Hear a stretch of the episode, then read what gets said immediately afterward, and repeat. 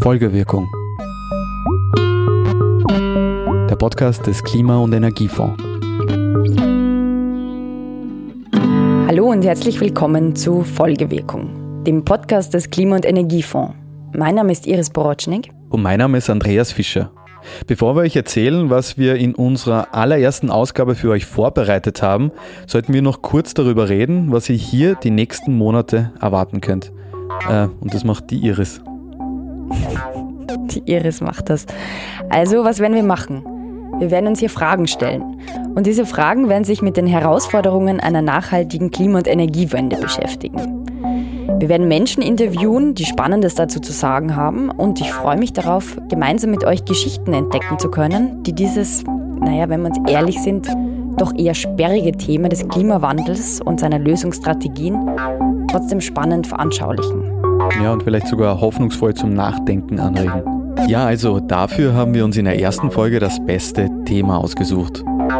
Ja, also in unserer ersten Folge geht es nämlich um den Elefanten im Raum sozusagen.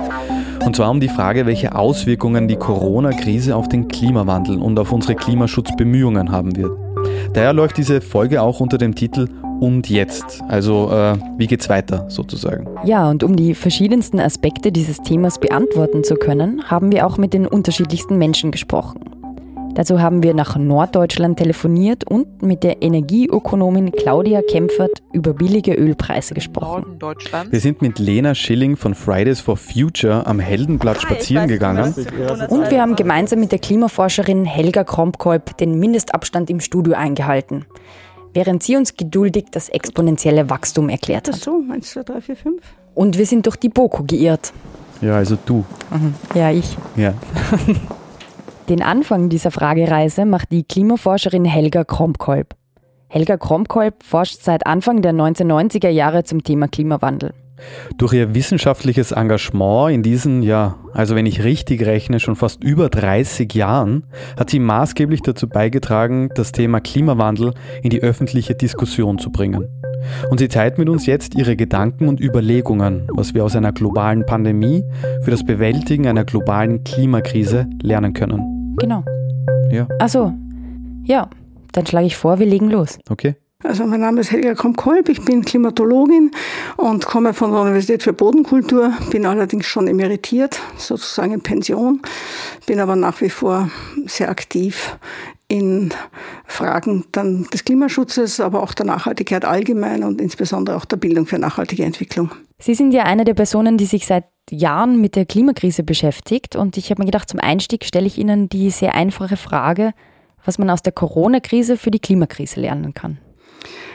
Also ich glaube, da gibt es verschiedene Ebenen. Da gibt es die Ebene der Natur einerseits, es gibt die Ebene der Gesellschaft und es gibt die individuelle Ebene. Und ich glaube, auf allen Ebenen hat sich etwas getan. Bei Natur ist es ziemlich offenkundig. Die Natur hat uns gezeigt, wie schnell sie wieder zurück kann, äh, wie schnell sie sozusagen äh, Räume wieder erobern kann, die ihr vorher verwehrt waren äh, und ähm, sozusagen wie resilient sie ist. Und das finde ich sehr positiv. Gilt allerdings nicht in dem Maße fürs Klima, weil wir hier einfach so weit jenseits dessen sind, was die Natur kompensieren kann, dass die Reduktion, die da stattgefunden hat, sich nicht wirklich niederschlägt. Und auf der gesellschaftlichen Ebene, glaube ich, haben wir gesehen, ähm, wie schnell Regierungen, aber überhaupt äh, die Gesellschaft äh, reagieren kann, wenn sie das will, wenn sie die Notwendigkeit einsieht.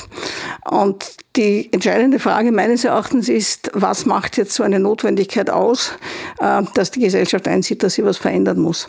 Weil aus wissenschaftlicher Sicht betrachtet ist die Corona-Krise ja eigentlich ein Kriserl gegenüber der Klimakrise. Äh, wie viel wir bereit sind, da zu investieren im Vergleich zu dem, was wir für die Klimakrise investieren, obwohl die nicht vorbeigeht von selber. Die wird einfach da bleiben und immer schlimmer werden. Also das, diese, das zu verstehen, das habe ich noch nicht ganz, das weiß ich noch nicht genau, was da eigentlich das Ausschlaggebende ist.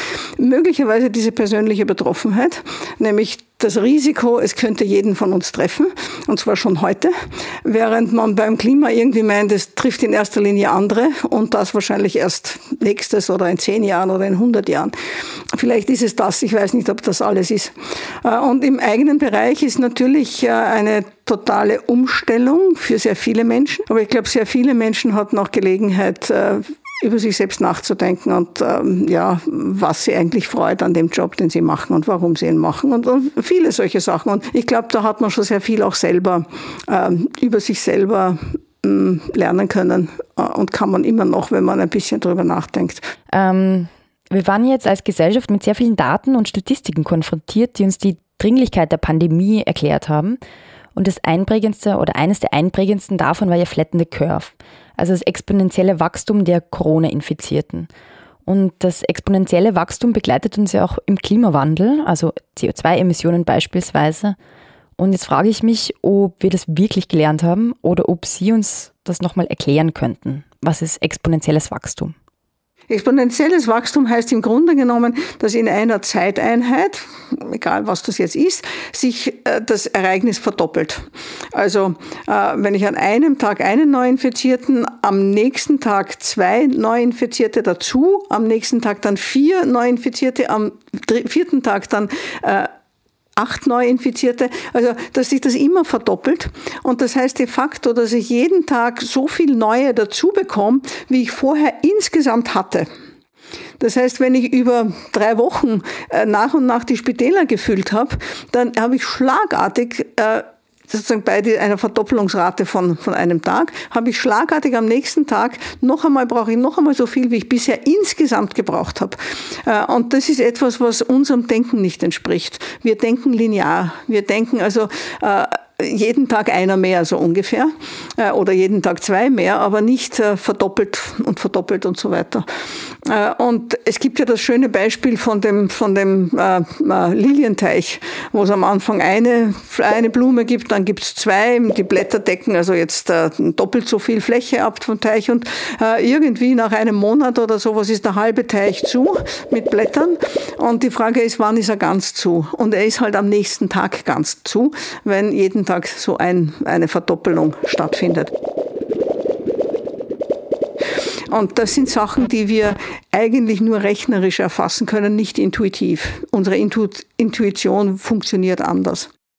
Aber wenn Sie sagen, man kann es intuitiv nicht begreifen, wie kann man denn dann den Klimawandel anschaulich vermitteln? Müsste man dann ähnlich wie ein Corona-Ticker den, den Klimawandel täglich präsenter machen? Also zumindestens greifbarer, emotional greifbarer. Also wenn wir über CO2 reden und wie die CO2-Emissionen steigen oder umgekehrt, wie viel CO2 wir noch in die Atmosphäre einbringen dürfen, diese Ticker gibt's überall. Aber was sagt einem das schon, dass das 320 Gigatonnen sind? Nicht? Also was, was fängt man damit an? Also ich glaube das schon. Ich glaube aber fast noch wichtiger ist, dass man zeigt, dass Klimaschutz zur Verbesserung der Lebensqualität führt. Und zwar nicht irgendwann und irgendwo, sondern jetzt und hier und für uns. Dass wir uns nur darauf, darauf einlassen müssen, dass Gewohnheiten sich ändern müssen. Äh, aber eben zu etwas Besserem, nicht zu etwas Schlechterem. Und äh, das, glaube ich, äh, ist das, was wir eigentlich vermitteln müssen. Das andere auch. Also ich glaube, man muss schon auch die Gefahr sehen. Aber ich glaube, man muss zugleich sagen, ähm, dieser Gefahr entgehen wir nicht dadurch, wie in der Corona-Krise, dass wir eigentlich sehr viel Negatives tun, nämlich zu Hause bleiben, niemanden treffen und ja, alles negativ. Das brauchen wir beim Klima alles nicht. Wir können weiter hinausgehen, wir können Menschen treffen.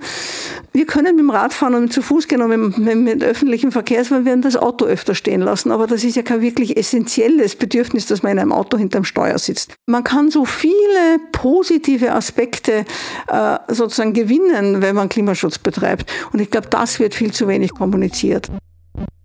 Ich hoffe, dass mit den Fridays for Future, die ja jetzt, äh, wenn alle die Beschränkungen wegfallen, immer aktiver werden. Äh, und es gibt ja inzwischen auch Scientists for Future und Parents for Future und Teachers for Future und Omas for Future. Es gibt ja schon so viele. Es hat ja viele Gesellschaftsschichten und viele Berufsgruppen inzwischen schon erreicht. Und ich hoffe, dass daraus eine geballte Macht entsteht, die es zustande bringt, dass wir jetzt aus dieser Krise, aus dieser Wirtschaftskrise ähm, in Richtung auf mehr Nachhaltigkeit aussteigen und nicht in Richtung auf wieder zurück zu den alten Strukturen, zu den alten Gewohnheiten, äh, zu den nicht nachhaltigen Lebensweisen. Ich bin Naturwissenschaftlerin, ich bin Klimatologin. Ich weiß, dass wenn wir diesen Zeitpunkt jetzt versäumen, diese Entscheidung falsch treffen, also in dieser Krise nicht die Chance nutzen, sondern äh, sie eben dahingehen lassen, äh, dass es dann wirklich katastrophal wird. Und zwar nicht, weil sich dann bei einem schlechteren Zustand einpendelt, sondern weil der Zustand systematisch immer schlechter werden wird. Also wenn wir jetzt nicht klimagerecht handeln, dann kommen wir nicht gut aus dieser Wirtschaftskrise. Und genau darüber hast du ja auch mit unserer nächsten Gesprächspartnerin gesprochen, oder? Genau, mit der Energieökonomin Claudia Kempfert. Aber vorher, Iris, muss ich dir noch was gestehen. Bitte, ich höre. Also, wenn ich ganz ehrlich bin, dann hm, habe ich das globale wirtschaftliche Ausmaß dieser Corona-Krise eigentlich noch überhaupt nicht verstanden. Kein Problem, Andreas weil genau dazu habe ich mir ein paar Zahlen, Daten und Fakten rausgesucht. Bist du bereit? Während der letzten vier Monate sind in mindestens 187 Ländern Ausgangsbeschränkungen eingeführt worden. Das heißt, davon waren und sind teilweise noch vier Milliarden Menschen auf irgendeine Weise betroffen. Das hat den globalen Land- und Wassertransport um 50 Prozent und den gesamten Flugverkehr nicht nur den Personenflugverkehr, um 60 Prozent gegenüber dem letzten Jahr reduziert. Wir haben in Österreich im März 13 Prozent weniger Elektrizität verbraucht, aber dafür im März 700 Prozent mehr Klopapier gekauft. Ja, und aufgrund der verringerten Nachfrage ist der Ölpreis auf ein 25-jähriges Tief gefallen. Und obwohl weniger Öl gefördert wurde, sind die globalen Ölspeicher fast voll. Okay, ja, ähm, danke. Und gerade das letzte, bezüglich Öl habe ich nämlich auch gelesen. Und deswegen habe ich auch die Energieökonomin Claudia Kempfert gefragt, ob wir uns deswegen Sorgen machen sollen. Müssen. Müssen. Ja, mein Name ist Claudia Kempfert. Ich leite am Deutschen Institut für Wirtschaftsforschung die Abteilung Energie, Verkehr und Umwelt. Zugleich bin ich auch im Sachverständigenrat für Umweltfragen und berate die deutsche Bundesregierung. Frau Kempfert, durch die Vollbremsung der Wirtschaft in den letzten Monaten liegt der Ölpreis bei circa einem Drittel im Vergleich zum Vorjahr. Da stellt sich für mich jetzt die Frage, müssen wir jetzt beim Hochfahren der Wirtschaft ein fossiles Comeback befürchten? Ohne staatliches Handeln, also ohne ein Gegensteuern, äh, besteht die Gefahr, dass äh, wir tatsächlich wieder ein fossile Energie stärker nutzen, insbesondere durch den niedrigen Ölpreis, Gaspreis, CO2-Preis ähm, oder eben auch Wirtschaftshilfen für den Kauf von, von äh, fossilen Verbrennungsmotoren, also Diesel- und Benzinfahrzeugen oder ähm, keine Abwrackprämien für Ölheizungen. All diese Dinge würden dann eher wieder eine fossile Wirtschaft äh, verfestigen und ein niedriger Ölpreis äh, tut da sein Übriges. Es wirklich dann auch Gifte für, für Klimaschutzaktivitäten und Klimaschutzinvestitionen. Vor fast zwölf Jahren haben wir die Finanz- und Bankenkrise durchgemacht. Im Jahr 2008, 2009 wurden hohe staatliche Investitionen getätigt, um die Wirtschaft in Schwung zu halten. Was können wir denn aus 2008, 2009 für 2020 lernen? Ja, aus dem Jahr 2008, 2009 kann man insofern für heute lernen, dass man die Fehler nicht nochmal ein zweites Mal tut. Äh, wir sehen es ja jetzt, dass wir die Auswirkungen sehen von den äh, Wirtschaftshilfen aus dem Jahre 2008, 2009 äh, mit den steigenden Straßenverkehrsemissionen und Stickoxiden und anderen Emissionsproblemen und eben nicht wirklich eine Wirtschaft, die sehr stark auf Klimaschutz äh, ausgerichtet ist und damit auch Wettbewerbsfähigkeit, eine Wettbewerbsfähigkeit verliert. Äh, und genauso würde ich sehen, wenn wir 2030 auf die Entscheidungen von heute zurückblicken, äh, dass wir sehen werden, aha, damals wurde es richtig gemacht. Wir haben sehr viel eher die Wirtschaftshilfen abgeklopft auf Wirkungen ähm, in Richtung Nachhaltigkeit und Klimaschutz. Und deswegen sind wir in der Lage, die Emissionsminderungsziele wirklich zu erreichen. Oder wenn, wenn wir es falsch machen, dann eben auch nicht zu erreichen. Zum Abschluss würde ich Sie gerne fragen, was haben Sie denn in den letzten drei Monaten über die Gesellschaft gelernt?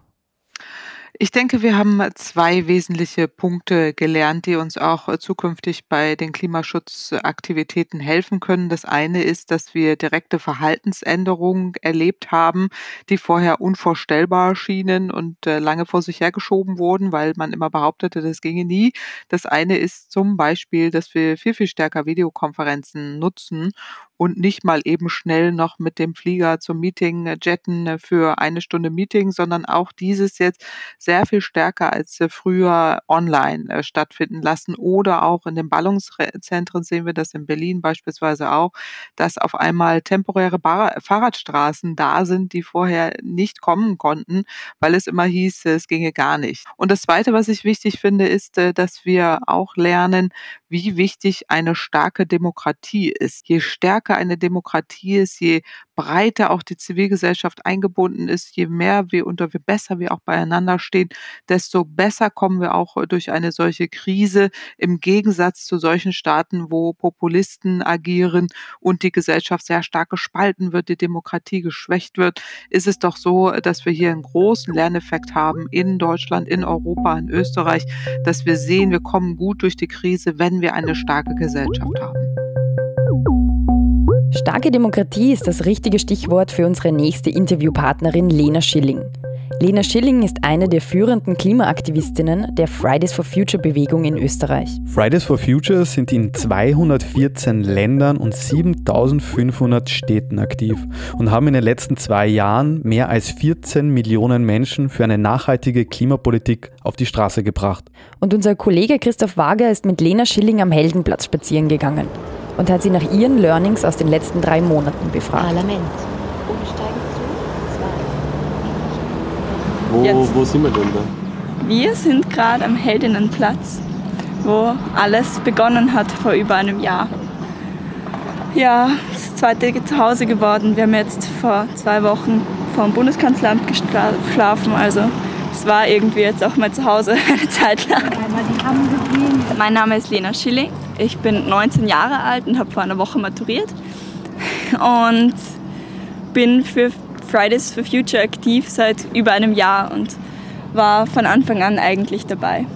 Ich habe für mich in diesem Corona-Lockdown viel über mich selbst gelernt. Also ich habe in erster Linie gelernt, dass ich viel zu viel arbeite und dass ich im Grunde viel zu wenig auf mich selbst geschaut habe ich habe gemerkt, dass 16, 17 Stunden Arbeit am Tag einfach zu viel sind und dass auch wenn man für ein höheres Ziel kämpft und auch wenn man für was kämpft, das einem so extrem wichtig ist, man sich selbst nicht vergessen darf. Und ich glaube, das ist, was das viele Aktivistinnen auch in der Zeit mitgekriegt haben und vielleicht auch was das uns allen ein bisschen gut getan hat, auch mal eine Verschnaufpause zu haben und auch mal das Gefühl zu haben, okay, jetzt kann ich nichts tun. Ich glaube, das ist was, das ganz viele von uns haben, nämlich immer das Gefühl zu haben, ich müsste jetzt was tun. Ich muss meine Stimme erheben. Ich muss noch 20 E-Mails an irgendwelche Leute schreiben. Ich muss noch ein Projekt, noch eine Kampagne starten. Es muss hier eine Auer-Kampagne her, da gegen den Lobau-Tunnel, dann gibt es noch die dritte Piste. Und es gibt einfach 100 verschiedene Punkte, in denen man ansetzen kann. Und man hat das Gefühl, man ist so rastlos in dem allen. Und ich glaube, das ist sehr viel, was mir Corona gebracht hat, nämlich ein bisschen Ruhe. Und das habe ich quasi in diesem Lockdown schon noch gelernt. Und andererseits ist es aber auch wahnsinnig schwierig. Also ich habe auch gemerkt, dass es mir dann zeitweise einfach auch schlecht gegangen ist, weil ich das Gefühl habe, ich kann gerade nichts tun. Ich kann gerade einfach nichts tun, um irgendwas besser zu machen. Und wir haben dann eh so Nachbarschaftshilfen angeboten, all sowas als Fridays. Aber es ist trotzdem ein ganz anderer Tagesrhythmus. Also ich glaube, das einerseits und andererseits auch eben durch diese ganzen Nachbarschaftshilfen und so, wie viele Menschen eigentlich aufeinander schauen und wie groß da trotzdem noch dieser Zusammenhalt ist. Ich finde, man hat oft das Gefühl in unserer Gesellschaft, dass wir nur noch im Ellbogendenken sind und uns einkasteln und irgendwie sehr individuell leben und am liebsten mit gar niemandem mehr reden möchten. Und das fand ich sehr schön, dass da plötzlich sowas wie einander Hilfe leisten stattgefunden hat. Also warum ich jetzt glaube, dass ich handeln muss? Ähm, weil ich die Möglichkeit dazu habe. Also weil ich in Österreich ja sehr viel Privileg habe und auch das Privileg habe, auf die Straße gehen zu können, das Privileg habe, Meinungsfreiheit walten zu lassen, das heißt reden zu können. Und ich, das Schöne ist, dass das ja Gott sei Dank nicht nur ich bin, sondern das Schöne ist, dass das so viele Menschen sind. Das Schöne ist, dass das hunderte Schülerinnen sind, die ihre Stimme nutzen. Und das ist, glaube ich, das große Potenzial. Und das ist, woher diese Hoffnung kommt, weil alles bis jetzt hat furchtbar geklungen. Aber woher die Hoffnung kommt, ist, dass ganz viele junge Menschen sich an demokratischen Prozessen viel mehr partizipieren, dass junge Menschen das Gefühl haben, ihre Stimme erheben zu können und dass jeder Mensch was ändern kann. Und ich glaube, dass es nicht nur in Österreich stattfinden wird, sondern das Schöne ist, dass Fridays for Future eine globale Bewegung ist. Und ich hoffe, dass wir es global hinkriegen, weil Österreich alleine reicht leider auch nicht. Erstens verstehe ich, dass man es nicht glauben will. Zweitens verstehe ich, dass man sich nicht dafür verantwortlich fühlen will und dass das dann ein Mechanismus ist. Warum? Ähm, weil's, also, weil die Klimakrise bedrohlich ist, weil es was Großes, Komplexes ist, das niemand oder das sehr schwer fällt, einfach zu erklären, weil es irgendwie so was drüberstehendes ist, das man jetzt nicht tatsächlich sieht und dann hat man vielleicht auch noch das Gefühl, okay, ich habe echt nicht so gelebt, wie die Leute das da alle fordern und diese komischen Leute mit ihren Ökobechern. Also ich verstehe absolut, dass die Menschen daran nicht glauben wollen und ich verstehe auch absolut, dass wenn man sich nicht damit befasst, es ist ja, es ist sichtbar, dass sich das Wetter verändert. Es ist auch sichtbar, dass es wärmer wird. Klar. Aber diese Klimakrise als das Wort, das ist ja schon alleine so ein unhandliches Wort. Darunter kann sich ja in Wahrheit niemand konkret was vorstellen. Das ganze Interview mit Lena Schilling, in dem wir nicht nur über die Krise, sondern auch über Utopien gesprochen haben, findet ihr auf www.folgewirkung.at. Ja, dort findet ihr auch ein Gespräch, das ich mit dem Kulturwissenschaftler Thomas Macho geführt habe. Er hat mir erklärt, woher der Krisenbegriff überhaupt kommt und warum wir ihn für die Corona-Krise aber nicht im Kontext des Klimawandels verwenden sollten. Ja, den gibt es auch als Zusatz auf www.folgewirkung.at. Jetzt haben wir, glaube ich, ziemlich oft www.folgewirkung.at gesagt. Ja, aber ich glaube, dass Sie uns die Schleichwerbung für www.folgewirkung.at verzeihen werden. www. Weiter jetzt. Also zum Abschluss nehme ich euch mit in den Hof der Universität für Bodenkultur. Dort habe ich nach langem Suchen Herrn Rieder getroffen. Der Klimatologe Harald Rieder hat den Lockdown der letzten Monate dazu genutzt, ein Experiment durchzuführen, das er ohne diese Ausnahmesituation nicht hätte durchführen können. Wir sprechen mit ihm über Stickoxide und über Satellitenbilder der Europäischen Weltraumorganisation. Und er wird uns auch die Frage beantworten, ob uns der Lockdown dieses Jahr dazu helfen kann, die Klimaziele 2020 zu erreichen. Also mein Name ist Harald Rieder, ich bin Professor für Meteorologie und Klimatologie an der Universität für Bodenkultur Wien und ich bin Klimaforscher mit einem spezifischen Fokus auf Atmosphärenchemie und Klimadynamik. Also für uns war das natürlich eine sehr spannende Zeit, weil mit Mitte März ist ja das öffentliche Leben quasi über Nacht zum Stillstand gekommen. Mehr und mehr Menschen sind ins Homeoffice versetzt worden. Das öffentliche Leben hat sich lahmgelegt durch die Schließung der Geschäfte und das verminderte Verkehrsaufkommen. Und dadurch hat sich natürlich auch der Ausstoß von Luftschadstoffen verändert. Das kennen viele der Zuhörer vielleicht aus den Satellitenbildern der ESA, die man gesehen hat von Europa oder auch von China, wo eben diese Stickstoffdioxidsäule vor und während des Shutdowns uns gezeigt wurde, wo man eben ganz deutliche Abnahmen im Ausstoß vom Stickstoffdioxid in den Satellitenaufnahmen sehen konnte. Und die Stickstoffbelastung ebenso wie die Ozonbelastung konnten zwei Forschungsteams jetzt messen und vergleichen und damit ein natürliches Experiment durchführen. Wie nennen Sie das? Ein natürliches Experiment. Ein natürliches Experiment, genau. Also Modellsimulationen in der Realität überprüfen. Und was uns dieser Corona-Shutdown jetzt ermöglicht, ist ähm, Modellsimulationen für die jüngere Vergangenheit, also die letzten paar Monate mit den Messungen direkt zu vergleichen. Und das Interessante dabei ist, dass eines der Zukunftsszenarien den Pariser Klimazielen zugrunde liegt, also die Erwärmung unter 1,5 Grad zu begrenzen. Und da hat uns der Corona-Shutdown auch gezeigt, was das letztendlich wirklich bedeuten würde, wenn ein derartiges Szenario sich manifestiert, dass dadurch eben die Belastung der Luft durch bodennahe Luftschadstoffe deutlich abnehmen würde. Und was man natürlich auch sieht jetzt durch den Corona-Shutdown, sind auch beinahe global die CO2-Ausstöße gesunken. Ähm, in Österreich hat das den Nebeneffekt, dass wir eventuell jetzt sogar das 2020er Klimaziel erreichen, nachdem wir in den letzten Jahren deutlich mehr emittiert haben, als es das Klimaschutzgesetz vorgesehen hätte. Aber man muss hier auch vorsichtig sein, das ist ein Einmaleffekt eines längeren Shutdowns. Das wird weder das Klima retten noch nachhaltig sein, wenn wir nicht wirklich effiziente Maßnahmen ergreifen, um den CO2-Ausstoß langfristig zu senken. Und das ist ja auch im jetzigen Arbeitsübereinkommen der Bundesregierung so verankert, dass es heißt CO2-Neutralität bis 2040. Und da liegt sehr viel vor uns, weil wir müssen unsere jährlichen Emissionen um 4 Millionen Tonnen CO2 Jahr für Jahr reduzieren um letztlich bei Netto Null anzukommen. Also das ist eine sehr große Aufgabe. Die ähm, Kommissionsvorsitzende der EU hat das ja als den europäischen Mann am Mond am Moment bezeichnet. Also hier liegt viel vor uns. Es ist noch zu schaffen. Wir können die Pariser Klimaziele erreichen, aber nur, wenn wir wirklich entschlossen handeln und den CO2-Ausstoß auf der globalen Skala deutlich senken. Was ich ja spannend finde an diesen Bildern von der ESA, ist, dass man, ähm, also man sieht eine deutliche Reduktion und gleichzeitig sind aber die Ballungszentren immer noch, also sie, sie färben das halt quasi so von leicht rot, rosa auf rot ein und die sind aber immer noch rot. Ja, die sind orange jetzt. Nicht? Also sie sind von rot auf orange gegangen. Nicht? Also man muss ja auch denken, der Shutdown ist in einer Zeit gekommen, wo wir immer noch geheizt haben wo viele Kraftwerke gelaufen sind. Es ist auch der Güterverkehr ist nicht zum Erliegen gekommen. Die Abnahme war primär im Personen-Individualverkehr. Das heißt, es ist ja nicht die Emission von Stickoxiden auf Null gegangen. Es ist nur zu einer sehr deutlichen Reduktion gekommen und die Belastung ist generell im städtischen Raum am größten.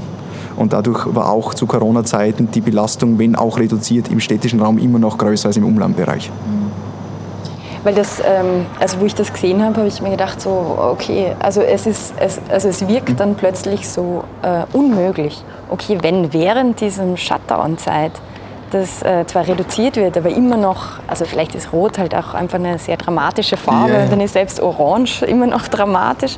Aber wenn es quasi selbst während dem Shutdown, der ja eigentlich kein, kein Zukunftsszenario äh, ist, wenn das nicht die Auswirkung hat, dass es quasi in den grünen Bereich rutscht, dann. Ähm also man muss sich das auch ein bisschen verdeutlichen, wie die Reduktionen eigentlich wirklich ausfallen. Wenn man das zum Beispiel am CO2 betrachtet, dann ist die Reduktion hier im einstelligen, vielleicht schwachen, zweistelligen Prozentbereich das ist eigentlich die Reduktion, die wirklich während des Corona-Shutdowns eingetroffen ist. Also das macht uns auch deutlich, wie viel drastischer eigentlich diese Reduktionen ausfallen müssen und welche gesellschaftlichen Veränderungen damit einhergehen müssen. Also Verkehr und Industrie muss neu gedacht werden. Also fossile Brennstoffe müssen der Vergangenheit angehören. Wir müssen unsere Energie anders erzeugen, wir müssen sie sauber und nachhaltig erzeugen wenn wir die Klimaziele erreichen wollen und auch die Luftschadstoffe betrachten und die Belastung der bodennahen Luft eindeutig verbessern wollen, dann müssen wir letztendlich aus dem fossilen Zeitalter aussteigen. Da führt kein Weg vorbei. Ja. Das ist spannend, ja? Also, es liegt viel vor uns.